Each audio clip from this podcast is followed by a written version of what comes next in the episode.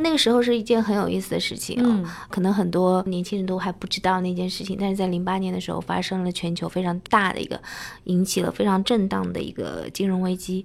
那么金融危机以后，我也讲说很多年轻人还就看着 Roland，然后没有看我，我也知道零八年的金融危机。欢迎收听备忘录。你好，我是 Bessy 李倩玲。过去三十年，我的职业生涯跨越海峡两岸。几乎都在和广告行销行业打交道，有幸见证了中国经济和商业模式突飞猛进的崛起。我想用这本备忘录记录我对周遭的观察，带您一同进入每一个正在发生的商业现场。但在中国的话，你会发现它是一个平台，它可能把很多事情就包办掉了，这就导致它的一个不不开放。比如说开公众号，他们不认为他们需要有一个专业的机构来帮他们开，他们会认为他们市场部两个小朋友就可以了。都拿起手机，不断的在刷屏、滑屏，干嘛干嘛的。可现在你的那个大会上面呢，你愿意放下手机去好好的去听，放下手机，愿意好好的给他几十分钟的时间去听一个内容，这个是很难得，这是很奢侈。我们常常会跟嘉宾说一句话，就是说镜头是非常非常可怕的一件事情，你只要稍微有一点点虚假和掩饰，镜头里面是会放大的。但是如果你是非常真诚的去跟大家分享一些东西，你的真诚是穿过镜头能够感染到所有人。欢迎大家今天收听我们的备忘录。今天很荣幸请到高品质的内容造就这个平台的创始人汤维维，然后跟我一起呃做这个对话的呃联合主持人就是 还是 Roland 老朋友 Roland。那我请汤维维先跟大家自我介绍一下，好不好？啊，Hello，大家好，我是汤唯唯。然后大家可能对造就呢不太了解，我简单的介绍一下。嗯，那么当时呢，一个初衷就觉得国内缺乏一个平台，可以让大家去分享自己的一些创新的想法。嗯，另外一方面，我也觉得海外缺乏一个渠道了解中国的年轻人到底在干什么，在想什么。嗯，所以我就在一五年底、一六年初的时候创立了造就。那么我们现在的形式就是每一个星期。我们会邀请大概四到六位来自于不同的领域的专家，他们来分享他们的一些创新的想法。嗯，他们会做一个剧院式的演讲。那么这种剧院式的演讲对于我们的用户来说有两个好处。第一个好处呢，它可以近距离的感受到这样一种认知的交汇。那么另外一方面呢，我们也会在线上去分享他们的演讲的内容。不管你是在上海，还是在北京，还是在成都，你都。都可以通过线上去观看到这样一个内容，所以这是我们大概在做的一些事情。OK，这个等一下我们会再深聊。我觉得这个内这个高品质内容很有意思啊。嗯，然后联合主持人 Roland 跟大家介绍一下。哎，大家好，我觉得应该不需要介绍了吧？每集希望都有新的听众，然后都不晓得我们俩是干嘛的。嗯，我自己呢是另一档播客节目《忽左忽右》的发起人和主播，然后啊，同时也是备忘录这个节目的制作人。嗯，啊，那大家都多多关照。对我，我这边要帮那个《忽左忽右》打一下广告。我最近一直在听他们节目，真的很好听，赶紧关注一下。对对对。OK，微微，你刚刚讲你是幺五年创建造就这个平台，我知道你之前其实是福布斯中文的主编，主编对吧？嗯，为什么突然想创业？那时候就还蛮好玩的。哦，呃，我其实是个老编辑吧，就是老编辑。我在福布斯待待了七八年，我一开始是写 cover story，然后写杂志，但是很快我就开始负责网站。福布斯网站是什么时候出来的？大概零九年，嗯，然后那个时候是一件很有意思的事情啊，可能很多年轻人都还不知道那件事情，但是在零八年的时候发生了全球非常大的一个，引起了非常震荡的一个金融危机。那么金融危机以后，讲说很多年轻人还就看着 Roland，然后没有看我，我也知道零八年的金融危机。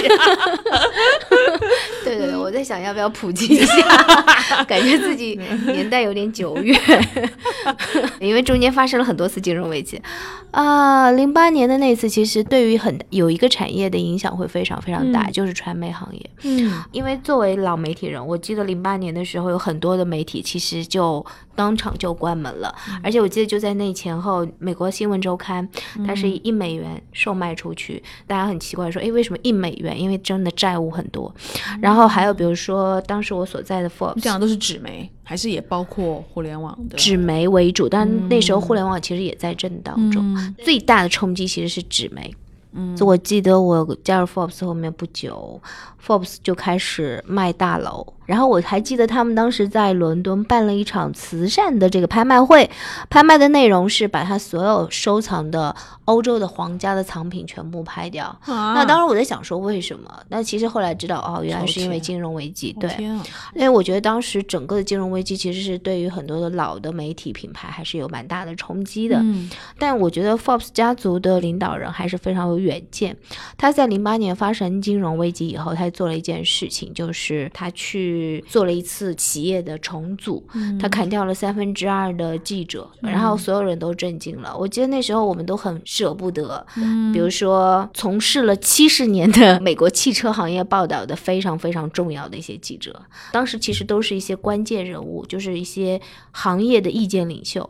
然后全部裁撤掉。当时我们在想说，哇哦，那内容从哪里来？你怎么控制你的品质？我们发现一年的时间，那两年的时间，Forbes.com 就是它那个线上的网站，就成为了跟 WSJ 就是华尔街日报就是齐平的一个美国最 top 的财经新闻类的网站。就是它砍掉三分之二的记者，但是它迅速从一个一百年的纸质的杂志，变成了一个美国 top 的财经的 media 的一个形象。你就是很难一两年的时间，他怎么做到的？我觉得里面有一个关键就是他去掉了所有的记者，然后压缩成本，然后同时在全球去做 columnist。就是专栏作家，其实就有点像现在我们的博主，那么他会跟他们去分成他们的专栏撰写的广告的收入。那么通过这样一个模式，其实形成了 PGC，在那个时候，哇，他那么早的就开始跟做这种所谓 PGC 的分成了。对这样的机制了，对对对对对，哦，我觉得当时很聪明，所以搞不好原来他裁掉那些记者还在帮他写，只不过不再是他的全职员工。对，呃，但当然他推的一些主流的一些专栏作者，可能就是比如说某某银行的首席经济学家这种。坦率的说，我觉得第一个呃，Forbes 的品牌还是。具有一定的价值的。第二个就是说，它确实也带来了一些线上的流量，嗯所以这两点带来非常好的一个转化，就是他获得了很好的品质的。呃，内容，同时它又降低了它的成本，形成了一个内容共共创的一个模式。当然，还有一个非常重要的基础，就是在美国，当时 Google 的广告体系其实是已经做的不错了，嗯，所以它可以无缝连接进去。所以我就看到了他们的这样一个整个转变的过程，以及他们整个的运营的逻辑。嗯，那个运营的逻辑的同时，是中国的媒体其实也遇到了很大的冲击的一个阶段。可能当时滞后大概两三年吧，但是还是可以看到，很快中国的纸媒。发生了巨大的变化，嗯，整个的媒体行业都在进行巨大的洗牌。这个 Rolling 你知道，因为 Rolling 以前也是 对，因为我 并不是我应该属于叫上海报业集团系统。对，一财它在上海属于 SMG 的系统，它是两块系统。嗯但是我确实，我从第一份工作开始，就正好是经历纸媒的一个衰退期，以及它的一个严重转型的阶段。嗯，呃，比如说像我第一份工作就是在界面的那个团队嘛，我进去的时候，当时可能。还没有见面这个名字，当时只有十几个人。嗯，那当时就是像上海报业集团，它这个集团也是前几年才刚刚整合的，因为原来是两大报业集团，嗯，也就是说所谓的解放日报集团和文汇新民集团，嗯，然后他们整合成了上海报业集团之后呢，他们觉得原来的纸媒已经不行了，除了头部的一些媒体啊，像三大报这种。啊，但是后面的一些长尾的媒体的话是需要关掉的。那但是在关的同时呢，报业内部就已经做了一个计划，也就是后来所谓叫“三大三小”的计划嘛。三大也就是三个呃比较大的线上新媒体，比如说我所在的界面，界面呃，另一个是主打时政和文化报道的澎湃，嗯，还有一个是针对公务员群体的上海观察啊上官，这是当时三大所谓。你会发现在这个过程中，大家都知道遇到了很大的问题，然后都不知道该怎么办。对，然后大家想的就是刚刚汤老师说到的广告收入在急剧的下跌。那时候像这样的新媒体，它就有很多思路出来了，就觉得要抛弃广告模式。因为你到了手机上那一块屏，它不像过去的杂志或者报纸有那么多版面嘛，你的广告确实就是很难卖出去。所以你比如说 拿界面为例，他当时做了非常非常多的项目，做过电商，做过金融社区，做过甚至一些非虚构的平台。当然，非虚构平台做的是很成功的了，正午故事。但是有相当多的这些盈利的项目，最后就失败了。嗯，我觉得这是中国的媒体在那个阶段，他很想自救，但是在这个过程中，他没有找到一个非常好的方式。到后来发现，原来这个市场是被今日头条他们吃下来了。这个回到二零一二年、二零一三年，很多人其实是你说给他听，他其实都无法去理解这回事儿。对，因为是科技在影响这个行业了。你为什么在美国的，比如说像你刚刚讲的福布斯，还有华尔街日报，华尔街日报，对他们就可以转得过来。但是像刚才 Roland 讲的，中国的纸媒可能就嗯不一定有同样的命运。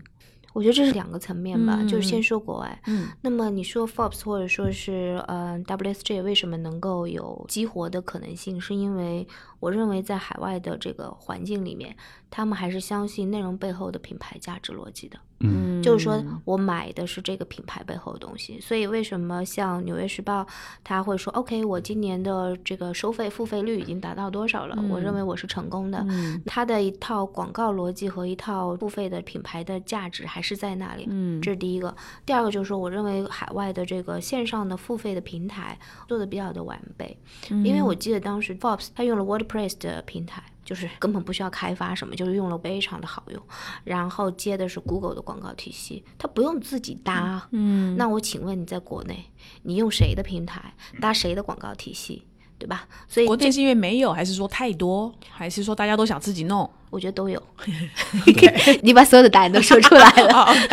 你你只要在国内的新媒体待过，都知道媒体的后台系统是超级难用的。那为什么不用外面的呢？可能也没有这样特别好的一个 SaaS 的服务吧。包括你比如说刚提到的像 WSJ 的这个革新，其实还有一个很典型的例子是华盛顿邮报。嗯，它在贝佐斯买下来之后嘛，其实是亚马逊投入了大量的呃。工程师团队为他去定制了一些发布的、编辑的这些应用，然后他们甚至是不是自己用，他们会开放给美国的一些其他的地方报业来使用。你从这个角度上来说，它这个科技化转型其实是从一个底层开始的，嗯，因为它有了非常好的技术支持，这个在国内就很难有的。嗯，我觉得还是生态逻辑，就像我们之前我去看一家大数据公司叫 Palantir。找到本拉登的那一个，yes，然后神秘的大数据公司，就是很厉害。但是当我们去拜访他，然后去了解的时候，你会发现说，哦，他所谓的成功是建立在整个硅谷的数据生产体系的生态上面的。就是说，他不是什么事儿都做，他整个环节里面有人帮他清洗数据，有人帮他分类数据，有人帮他做大标签，很多人帮他干很多事儿。你是说这些是？Palantir 外面的公司，对，所以他的工资不大，嗯，但是他能够去干最重要的那件事情，然后把它干到最 top one。同样也是这样，在 Forbes 对吧？其实也没有多少人，但是实际上就是他有个生态体系，能够帮他做一系列的这些事情，嗯，而且他可以 WordPress 是允许别的公司在他的这个技术架构的基础上再去进行二次开发和优化的，对，哦，就类似安卓，其实，所以，所以，所以实际上。Forbes 后来有一块收入，其实是做一套非常牛的后台，然后把这后台卖给其他的平台去用，所以其实也是一种模式。所以就是说，我觉得还是一套生态链在那里。国内其实这套生态链是不完整的。我这么说吧，我认为国内的其实是跳级打怪，别人是一步步打怪，我们是先先打小怪，再打中怪，再打大怪，对吧？我们是从小怪啪一下就去打大怪了，没有中怪这个过程，因为中国的媒体的发展速度太快了，别人是分别花了几十年去完成的过程，我们大概花了十年把所有事儿都走了一遍。所以很多的媒体集团，不管刚才说的这个咱们的这个叫什么，呃，上海报业集团，就是中国所有的这些媒体集团，不管是哪个，其实都是就属于一脸懵的状态。为什么呢？就是哎，怎么就这样了呢？就是刚开始说啊，我们要商业化，然后突然就说要信息化，这个过程太快了。他们的那些政局级的总编辑们，刚刚从英国从卫报参观回来，刚带回一套新理念，发现哎，人家已经 遇到非常大的麻烦了。天哪！所以我觉得这个时代特别有意思，给予年轻人巨大的机会。嗯，他们能快速的掌握技术，他们能够快速的迎合潮流，然后产生真正的新的价值。嗯，所以我觉得这是一个非常美好的时代。从某些角度来看，我觉得是特别好的一个状况。刚其实提到那个国内这个市场，尤其媒体市场的不完整，这个我是深有体会。因为在包括我接触比较亲密的一些媒体里面，他会干什么呢？他首先新媒体转型一般都是依托于传统报业的，传统报业是有经费的，他们会选择自己去养程序员。但是你知道，媒体它提供的收入，在你的这个技术市场上，你不可能找到 BAT 那个级别的程序员。所以导致做出来的系统永远都是非常烂的。嗯，我觉得这是一个很关键的问题。另外一个就刚说到了数据公司的那个例子，在美国的话，其实很多行业它有过几十年的发展，它的产业的上下游是非常完整的。嗯，比如说我们就拿播客来举例吧，在美国的话，呃，一个播客它有的它的一个首先是生产方，比如说像 NPR、像 Gamelet，他们生产内容，但是他们的内容。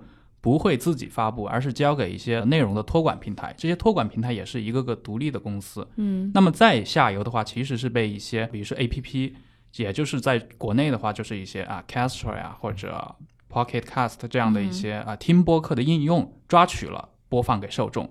那么另一块，他们这些。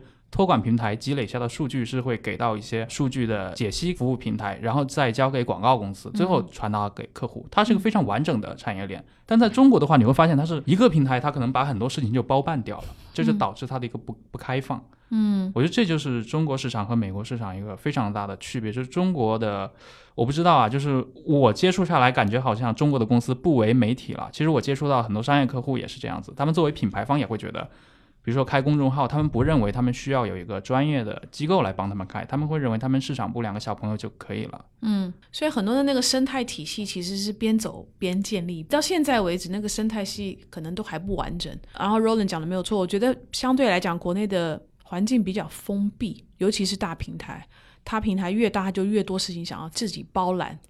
可这个自己包揽，如果你又不开放非常多的一些大的，就是说开放的一些 API 出来的话，就很多人他很难去在这个平台上去发力。但是你就会发现，现在现在有一点是 them and us，就他们跟我们的这种态势。大平台在玩大平台的游戏，哇，那个他们那个圈地圈的越来越大。可是呢，就有一些，尤其是用户，就觉得我自己也可以自成一个小平台，那我就集结众人的力量。我们也是一个很很有影响力，可以接触到非常多面向，接触到很多广告客户预算的一个群体。那这里面可能有 MCN 啊，有不同的这个代理商啊等等的。我觉得这个就很多国外的公司来中国会不懂怎么玩中国的游戏，一来是看不懂的，他弄懂了，市场又变了。但是国外呢，就是。可能他们比较呃呃，有的时候从中国人角度来看，就有有点笨吧，就是他很专注在做一件事情，而且把它做得很深很深。比如说 WSJ，比如说纽约时报，到现在为止，这个调查记者就是 investigative journalist，还是一件非常非常重要的事情。其实，在硅谷有很多这样的情况，它其实就是我在比速度。就是说我先出一个概念，然后拿一笔融资。但是如果说你的研发的技术，或者说你对于市场的掌控力没有到足够的地方，那你就会出问题。我觉得中国肯定有这一天，就是有一个调研报告出来，呃，万人空巷想要去购买，哪怕这个调研报告只有，比如说要一百块钱，可能还是会有数十万的人会愿意去付这一百块钱去买这个调研报告的。我认为这个时间。会到的，但也可能看他调查报告的内容像是什么，被被不被允许。我的意思是说，就是中国的市场呢，对于内容的消费，它是有一个周期的。当你极度的碎片化以后。你会回归到一个深度的，呃，高品质的内容的一个消费模块上来。当然，你可能会说，这也许是个小众市场，但是它一旦满足了一定的需求以后，它会变成一个大众市场。所以，我觉得这是一个螺旋上升的一个问题，就是说，这个市场在快速的发展，并不是说，呃，零碎的内容就是不好的，或者说深度的、有品质的，然后。花十个月去调研的内容就是一定是好的。我觉得其实是在市场寻找一个它最优解决方案。这个为什么你要创造就吗？你觉得？对，是因为我觉得也许造就就是在这个最优解决方案里面，就是一方面有些内容太过于虚无，或者说太过于娱乐化，我认为还是有些人需要去消费一些相对比较的有品质或者说有内容含量的一些内容。但另外一方面，我也看到了大量的媒体花很大很大的成本去做调研、去做分析，最后出来的东西一秒钟被人复制走。所以当时我做造就这件事情，就是说在这样当时的一个环境里面，我认为有两个逻辑，它也许是可以解决这个问题的。一个逻辑就是说，它需要从生产的关系上面去改变。所谓的生产关系改变，就是说它不再是一个呃厂长。雇了一堆工人，然后生产商品的逻辑，而是说我给了一个 demo 的样本，然后我发包给无数的手工业者或者说 freelancer，共同创造出来一个作品，然后这个作品在呃线上会去进行售卖。可是我很好奇哈，这个这个模式你是先从线下开始做？Yes。那你为什么当时不就直接做线上就好？你为什么要还要做一个线下的？因为 我 believe in 的是视频。嗯，我觉得视频是一个非常好的一个逻辑就和形态。当然，视频和音频其实是一类吧，就是说它属于这种副媒体或者多媒体的这种产品的形态。坦率的说，我觉得多媒体的这种产品形态的好处就在于它的被复制实际上是 OK 的，就是说它的版权相对来说会受到一定的保护。第二个就是说。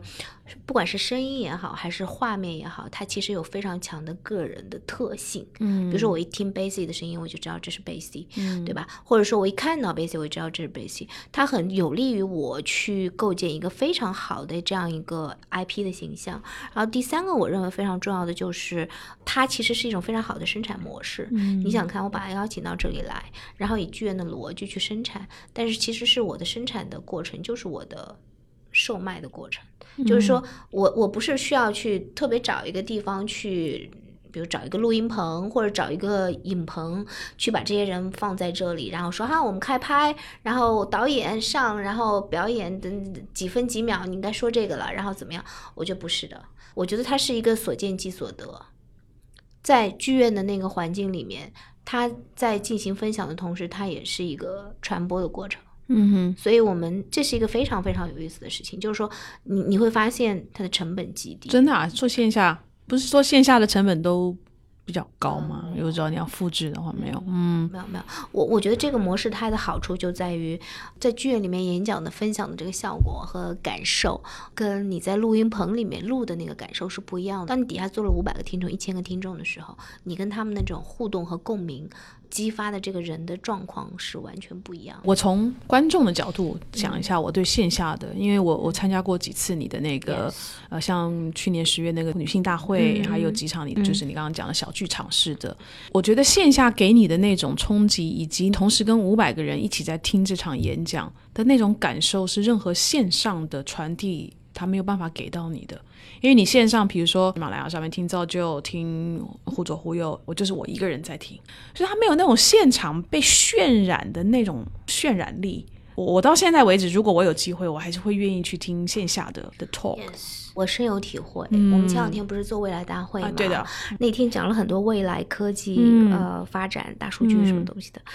就天马行空，就大家 对未来充满幻想，一个人可以活到两百岁，可以活到两百岁，Yeah，哦啊，现在一百二已经 OK 了啊，真的，Yes，哦，我还有希望。他们好多人都说 说这个未来人的社会组织架构会发生变化，因为当你活两百岁的时候，可能你应该不会只结一次婚吧？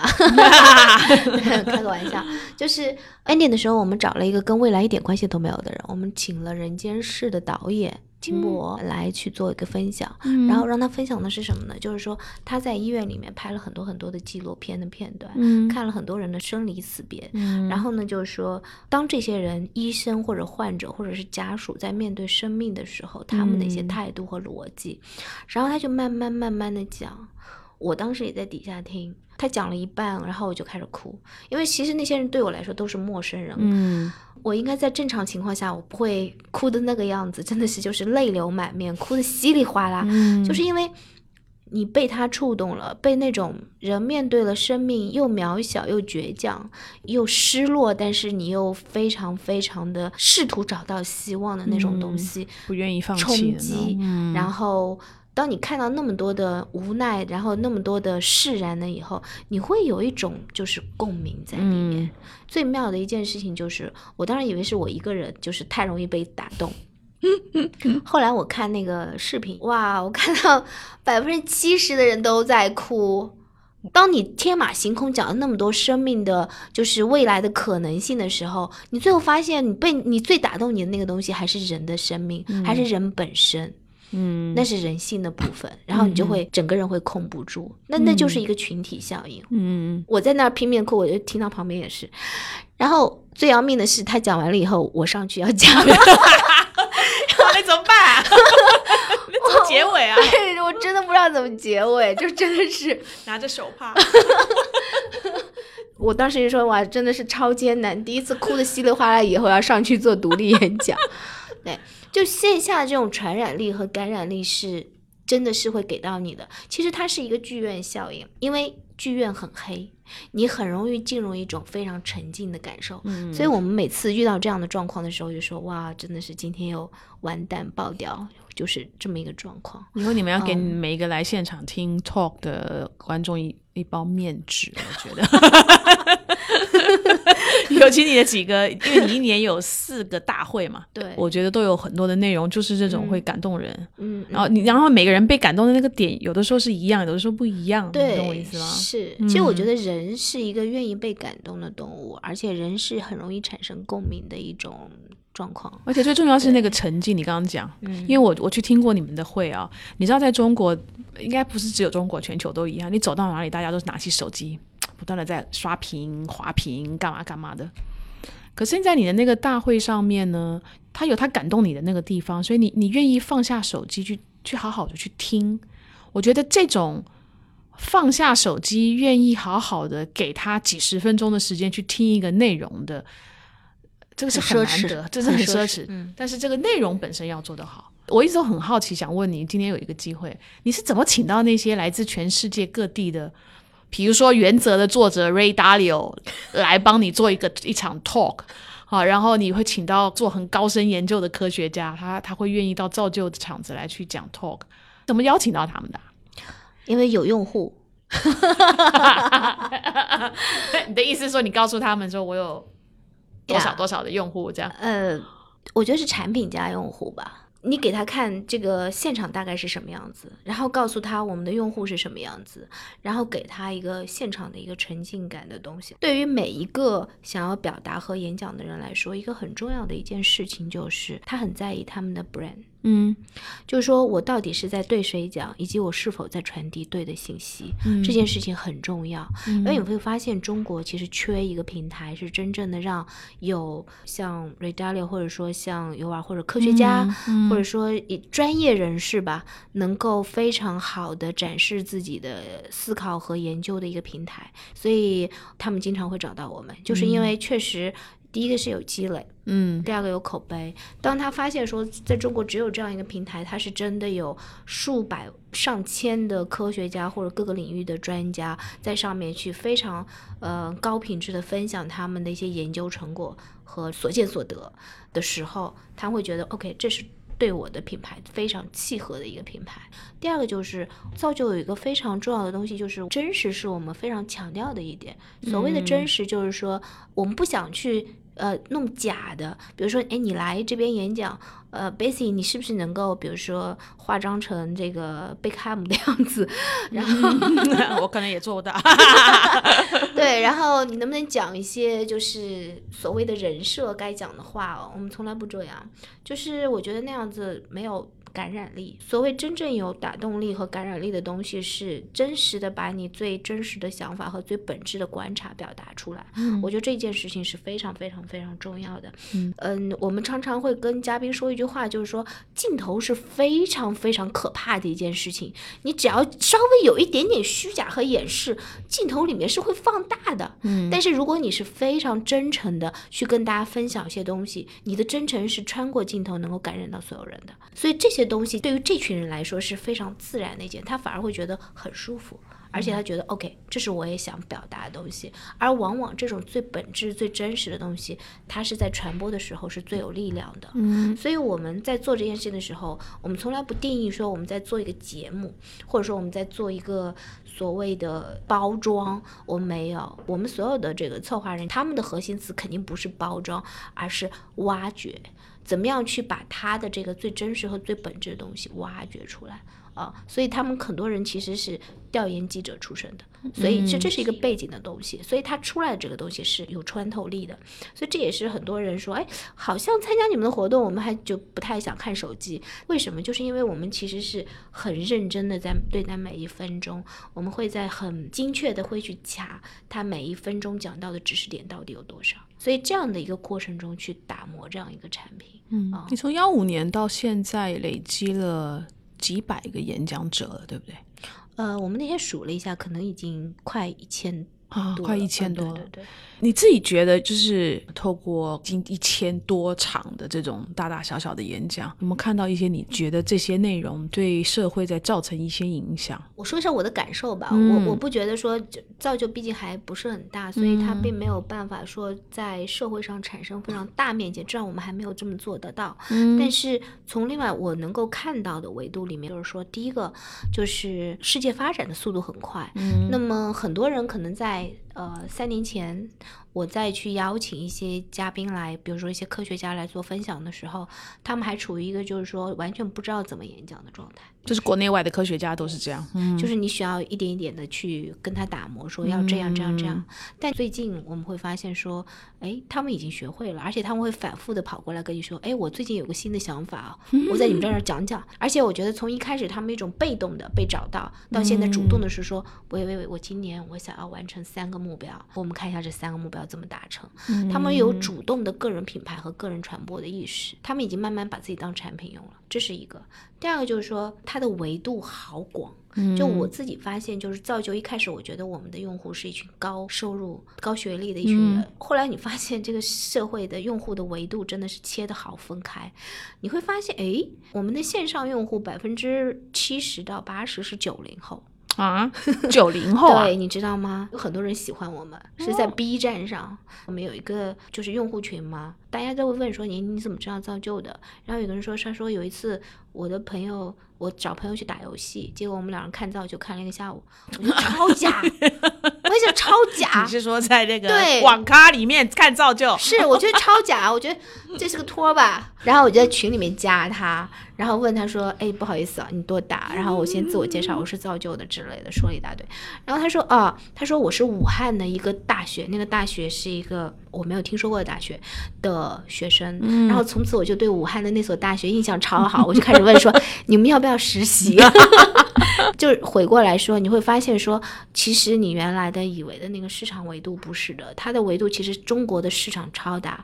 我就觉得用户的他这个群体的广广泛性是在于每一个不同年龄段的人，他都有一些时刻，他是想要去了解一些新的东西的，他不想跟这个时代脱节。所以如果有一个内容的品牌一直在给他们提供说，哎，我有一些最新的，然后真实的，但是是可靠的，是有品质的东西。给到你，他们是会想要去找到他们想要的那些东西。这么多年轻人甚至愿意自己花钱来听造就，某一种程度是因为这个商商号弥补了，比如说他们在学校里头觉得比较不足的这一块的内容吗？或者是教育吗？你觉得？我觉得这里面有个蛮大的一个原因，就是因为，呃，以往我们的所所有的教育的模块和逻辑是大概，嗯，蛮长的一个时间建立下来的，它有它的稳固性。嗯。但是现在确实有一些呃学科和信息是以前没有的，你不要说中学了，大学都没有。比如说大数据是怎么应用和实践的，其实在很多大学里面是没有的。对。最重要的一件事情，就是因为这个世界发展太快了，但是这个社会又没有给你时间说你慢慢学。它其实很多时候是需要你有个快速的认知反应的，所以现在有越来越多的人就是希望去了解这部分的东西。你说到年轻人，是因为他们正处于吸收量最大的这样一个年龄段，嗯，他们是最好学、最愿意去接触新事物，把全身上下所有毛孔打开在吸收新知识的这么一个年龄段，所以他肯定是最重要的一个人群。嗯哼，我有一个问题，我一直一直在等今天这个。Recording 要来问你们两个，因为你们两个都是有媒体人的背景哦。最近这感觉咬牙切齿的，我突然有点想，倒也不是咬牙切齿，但就是困扰我很久。而而且我有一点害怕的，就是关于假新闻这件事情。用户怎么去判断的？我今天这个新闻看到的是真新闻假新闻？我是不是年纪大了，我就会担心这种事情？我觉得这件事情是这么看啊，最可怕的一件事情还不仅仅是假新闻，是假数据。嗯，假数据什么意思呢？就是说，啊，我曾经跟一帮人在说这个数据处理的事情，但实际上。最可怕的一件事情是，我不是说我数据的来源是否是可靠度，而是在于说我在你的所有的真实数据里面混一批假数据，你根本真假难辨。这我举个例子啊，就是说，诶，这个好像有一些电商的 TP 也是这样，对，在经营。我说的就是电商的案例。哎哎哎，不好意思，哎，这个 接到了，接到了，接到了。我觉得这可能会成为一个全球的现象，就是说他给你假数据，然后你真假难辨，你根本不知道这些数据来源哪里，然后你也无法得出真的结论。现在所谓的假新闻，它是百分之八十或者百分之六十的真的新闻里面混进了百分之四十的假的信息，然后让你觉得说哇好真。我觉得这是一个未来是一个非常可怕的一件事情。那再进一步。甚至可能连人都是假的，就是说，在 Twitter 上面现在就有假的博主，就是他真的就是不存在这个人，对的，但是他就给你制造出这个人，他有身份，他有面孔，他有他的性格，但这个人是假的。我经常收到那种就是骚扰电话，但是我一般接到电话，我会问你是机器人还是人，其实没有用，因为他可以完全可以把它训练出来，他说我是人。我不是机器人。对，是 我我我我想说这件事情，就是说这是一个必然的趋势，就是接受它吧。就是说，我们将会进入一个不仅仅有假的电商数据、假的新闻、假的广告，以及假的点击量，以及假的人的时代，而且它的造假成本极低。对的，因为它只需要数据合成一下就行了。但我觉得未来就是有一件事情是可以解决这件事情，也许比如说它有一些必要的信用体系。比如说这个东西它是经过信用信用体系的数据筛查过的，然后它是有过索引的，它是通过比如说区块链技术去进行 mark 的，那它能够实现就是说我看到这条新闻的时候，我能够知道说哦，它的旁边可能也许未来今日头条或者怎么样，它在旁边会说这个 source 源的真真实率是百分之八十，因为我们可以在溯源的时候溯源到它的这个数据的真实真实度在会有那个抓假的真的机器人。他会告诉你这则新闻，比如说，在百分之八十的，或者说在在以下这些媒体上面也都有，嗯，呃，报道。但你会发现有件事情是很可悲的，嗯，就是也许用户根本不在意它是假的，他只是想享受这个过程。所以很多人可能到最后会发现说，他不 care 你是真还是假，我只要 just for fun 啊，我只要开心就好了。现在其实有一个趋势，你看说。前两天那个电视剧叫啥来着？不是说全民的男友都是那个现男友是叫什么来着？李现啊，叫叫叫李现吗？就是说，我觉得未来人会把他的情感或者甚至信念投射在一些根本不存在的形象上面。我记得有一次就是邀请蔡康永先生去造酒演讲，蔡康永先生的演讲主题是说，未来每一个娱乐明星都是你的玩具。其实他想讲的东西就是说，以后你家里可能就有一个明星啊，就刚刚说的叫李现，对吧？他可能就会每天跟你说，哎，请你起床，帮你这个做早饭，然后帮你打扫房间。那它其实是个人工智能啦，但是你可以预设它是林志玲，或者是李现，或者说是谁谁谁，对，它是虚拟的。对的，其实这样的一些虚拟偶像也早就已经有了嘛，初音未来，只是说未来它可能会变成一个普遍性的东西。昨天我看到那个三联的那个科普专栏作者就是土摩托，他发一条朋友圈，他昨天就在采集声音。然后通过 AI 来合成，让这个 bot 用土摩托的声音把所有的专栏或者所有的故事讲出来，甚至可以用土摩托的声音讲出中文的版本、英文的版本啊，这是一个非常有意思的，我觉得是个挺有意思的事情。你知道吗？去年我去戛纳呃创意节去当评审的时候啊，我因为我评审的是那个类目是戛纳呃创新，嗯，innovation。我我记得其中有一个参赛的作品啊，就是用声音。他这是一家在美国还其其实已经挺有名的，他已经不是叫做 startup 啊，但他有参赛。他用的一个 case 就是，就像你讲的，我我从收集这个人他的过往的所有的历史，我能够收集到他的音频的，对他的语料，然后我去创造他未来有可能讲的话。你知道他们用在谁的身上吗？用在那个甘乃迪总统，甘乃迪。那一年被刺杀的时候，他他其实本来是要去做一场演讲的，你还记得吗？他其实是在达拉斯，达拉斯，然后那个演讲就是一直就就是很遗憾就没有发生。所以是讲稿是有的，讲稿有，呃，但是他们也知道，其实甘乃迪有的时候是会脱稿的。所以呢，这家公司就用技术把能够在网络上收集到的，或者网下收集到的所有 Kennedy 演讲的音频，他怎么说话，他的语调，他什么时候会脱稿，他脱稿的方向都往什么地方去，然后他们就重重构了他那个一直没有完成的那个演讲。我觉得这个好好好恐怖，好有意思。我感觉这个应用空间好大。是的，对，美国有一家公司叫 StoryCorp。嗯，它其实是个公益项目，它有很多的那种广播车、录播车，在美国的全美穿行，然后让普通人上这个车呢，录下他们的一些家族故事。比如说，你让你的祖母过来啊，说一段他小时候什么经历，然后录完之后呢，它有两套卡带的版本，一套卡带当然就还给你们嘛，就这是你们家族的一个啊音频保留的很珍贵的一个记忆。另一块会进入到美国国家档案馆，也就是说，假如像你刚说到的，你在戛纳看到那项技术被应用的话，人类就。我们可以和我们的祖先对话吗？只要有留下过音频 呃痕迹，只要他的语料足够多，以及假设能够模拟出他对很多事情的思维看法，他的一贯的一些判断事物的标准，也许是可以实现的。嗯，这里面其实还涉及到了大脑科学的这个研究，就是说，这也是为什么就是大家在研究这个生物永生的时候，其实另一派在研究大脑科学，就是因为。就是当你真的能够研究清楚大脑的逻辑的时候，就可以第一个移植记忆，嗯，第二个就是移植他的大脑的。运算的逻辑就形成一个虚拟的大脑，啊，我觉得确实是有这个可能性啊。另外一方面，我我我刚刚你们在讨论的时候，我一直在想一件事情，就是说林志玲做的语音的阅读，它的这个版权属于谁？还有那个地图的那个导览。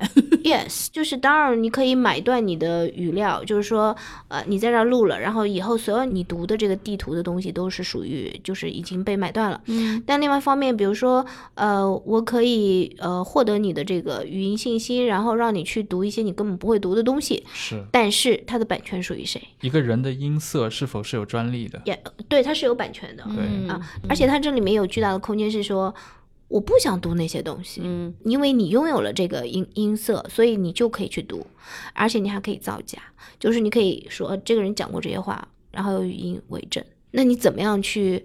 就是明确这件事情，所以我觉得这里面现在存在着巨大的空白的地方，因为以前不可能出现这件事情，但是在未来，我们刚刚说的所有的假。所 所有的非真的东西都会出现，甚至可能我们以后可能在真和假之间有一种一有一个状态叫非真，也有可能会出现。但这种模式，我觉得会会会很有意义，它会有巨大的商业空间在里面。嗯哼，嗯，造就将来可以做一个题目，找这个这个要找谁来讲？找林志玲来说一下，有道理。我觉得他应该会被困扰很久了。对啊，我觉得什么高德地图啊，什么苹果地图啊，什么导航上面都可以选择林志玲的那个声音。它其实是应该属于个人财产，但是现在其实都在被滥用。当然，能够被用已经说明你是一个 star，对吧？你是一个你是个 IP，然后所有人都爱你，才会才会这样。现在不知道还用不用，因为他结婚了，多少亿男人的那个梦想都幻幻灭了。对，所以我觉得未来的造星就是这样，像这种还有这个问题，对不对？以后可能虚拟明星根本不存在现实的负面的状况，而且就是只是一个大家共同的明星而已。对啊，像小兵，微软的小兵，当然他们都是由创造方是拥有他的啦。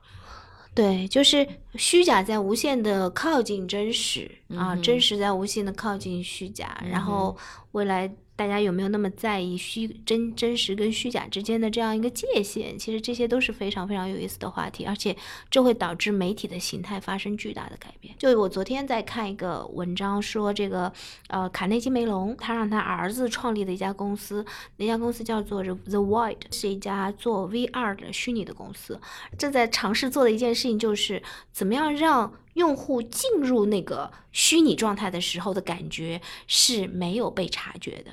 也就是说，我在现实世界，然后我要慢慢慢慢的看到那个虚拟的这个 VR 的场景，我要通过各种方式的引导，让他不觉得我是进去了，让他真假难辨。他说这是我们想要做的产品的形态。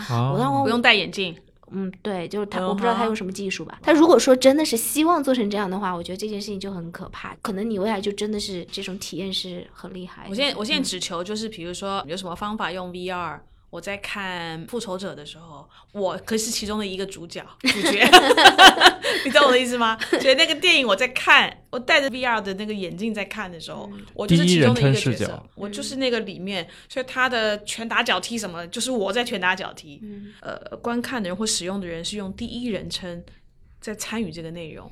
所有其他的就是看抖音也好或者什么，应该都是第三人称在看。我我突然觉得你说的这个东西特别有意思，因为抖音其实是第二人称。嗯，就如果 VR 能做到第一人称，那真的是太赞了。如果是这样的话，这个世界真的会被割碎成更多的小的模块，因为呃，你可以活在一个你创造的虚拟世界里面。嗯，没错。今天为什么会谈成一个虚拟？就科幻主题。我觉得这气氛挺好的，就不用太严肃。然后，对。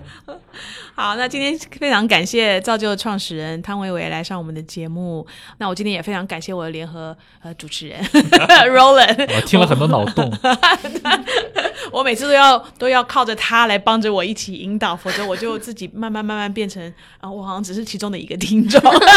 我非常感谢 Roland。那希望大家呃呃呃享受今天我们所讲的内容。谢谢大家的收听，谢谢大家，谢谢。